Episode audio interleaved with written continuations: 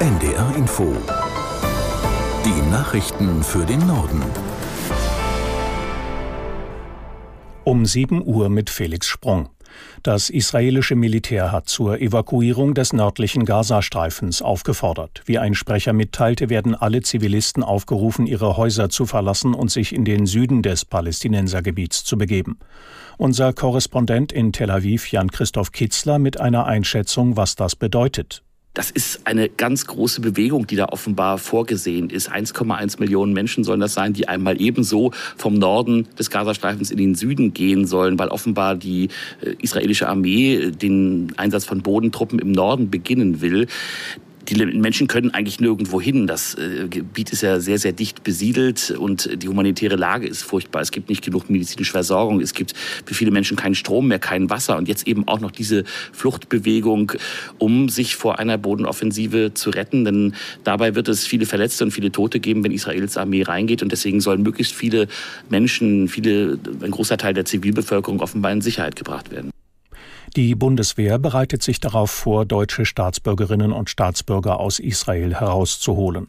Den Angaben zufolge geht es um eine präventive Maßnahme. Die Bundesregierung will in der Lage sein, auch Deutsche aus Israel auszufliegen, wenn der zivile Flugbetrieb ausfällt. Gestern hatte die Lufthansa mit vier Sondermaschinen mehrere hundert Bundesbürger aus Israel nach Deutschland gebracht. Heute sind weitere Flüge geplant. Bislang haben sich rund 5000 Menschen in die Krisenliste der deutschen Botschaft eingetragen. Außerdem reist Außenministerin Baerbock heute nach Israel. Sie wird unter anderem zu Gesprächen mit ihrem Amtskollegen Cohen zusammentreffen. Der Krieg zwischen der Hamas und Israel führt auch zu immer mehr Konflikten an deutschen Schulen. Die Antidiskriminierungsstelle des Bundes beobachtet seit dem Großangriff der Terrororganisation auf Israel deutlich mehr antisemitische, israelfeindliche und islamistische Parolen. Aus der NDR Nachrichtenredaktion Felix Tenbaum. Die unabhängige Antidiskriminierungsbeauftragte des Bundes, Attermann, hat im Tagesspiegel deshalb Bund und Länder aufgefordert, für eine bessere Rechtslage zu sorgen.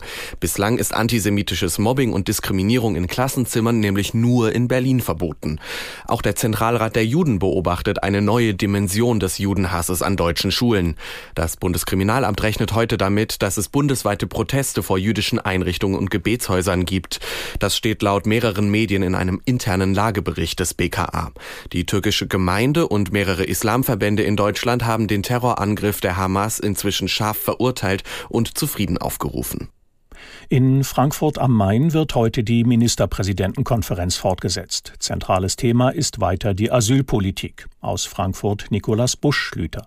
Für Hessens CDU-Regierungschef Boris Rhein ist die Konferenz der Länderchefs wichtiger als das darauffolgende Spitzentreffen am Abend im Kanzleramt. Es gelte in Frankfurt eine gemeinsame Haltung der Länder, vor allem bei der Finanzierung der Kosten für die Unterbringung von Flüchtlingen zu finden, um damit den Bund besser überzeugen zu können. Die Rede ist von bis zu 10.000 Euro pro Flüchtling, die der Bund zukünftig den Ländern jährlich überweisen solle. Vertreterinnen und Vertreter der EU-Staaten stimmen heute über die Erneuerung der Zulassung des Unkrautvernichters Glyphosat ab. Die EU-Kommission hatte vorgeschlagen, dass Glyphosat bis Ende 2033 in der EU genutzt werden darf. Aus Brüssel Jakob Mayer. Bei der gestrigen Probeabstimmung im zuständigen Ausschuss ist keine Mehrheit der Mitgliedstaaten für den Vorschlag der EU-Kommission zustande gekommen, den umstrittenen Unkrautvernichter weitere zehn Jahre zuzulassen. Gut möglich, dass das heute wieder so kommt. Deutschland will nicht zustimmen. Nach Ansicht des grün geführten Bundeslandwirtschaftsministeriums können Schäden für die Artenvielfalt durch Glyphosat nicht ausgeschlossen werden. Falls es heute keine Mehrheit für oder gegen die Vorlage gibt, kann die Kommission einen Vermittlungsausschuss anrufen. Fällt dort ebenfalls keine Entscheidung, Entscheidung kann Brüssel die Glyphosat-Zulassung im Alleingang durchdrücken. Urlauberinnen und Urlauber müssen sich an diesem Wochenende auf den Autobahnen im Norden auf Staus und Behinderungen einstellen. In Niedersachsen, Hamburg, Schleswig-Holstein und Bremen beginnen die Herbstferien. In Mecklenburg-Vorpommern gehen sie zu Ende. Der ADAC rechnet deshalb vor allem auf der A1 und der A7 mit deutlich mehr Verkehr als sonst. Dazu kommen zahlreiche Baustellen. Das waren die Nachrichten.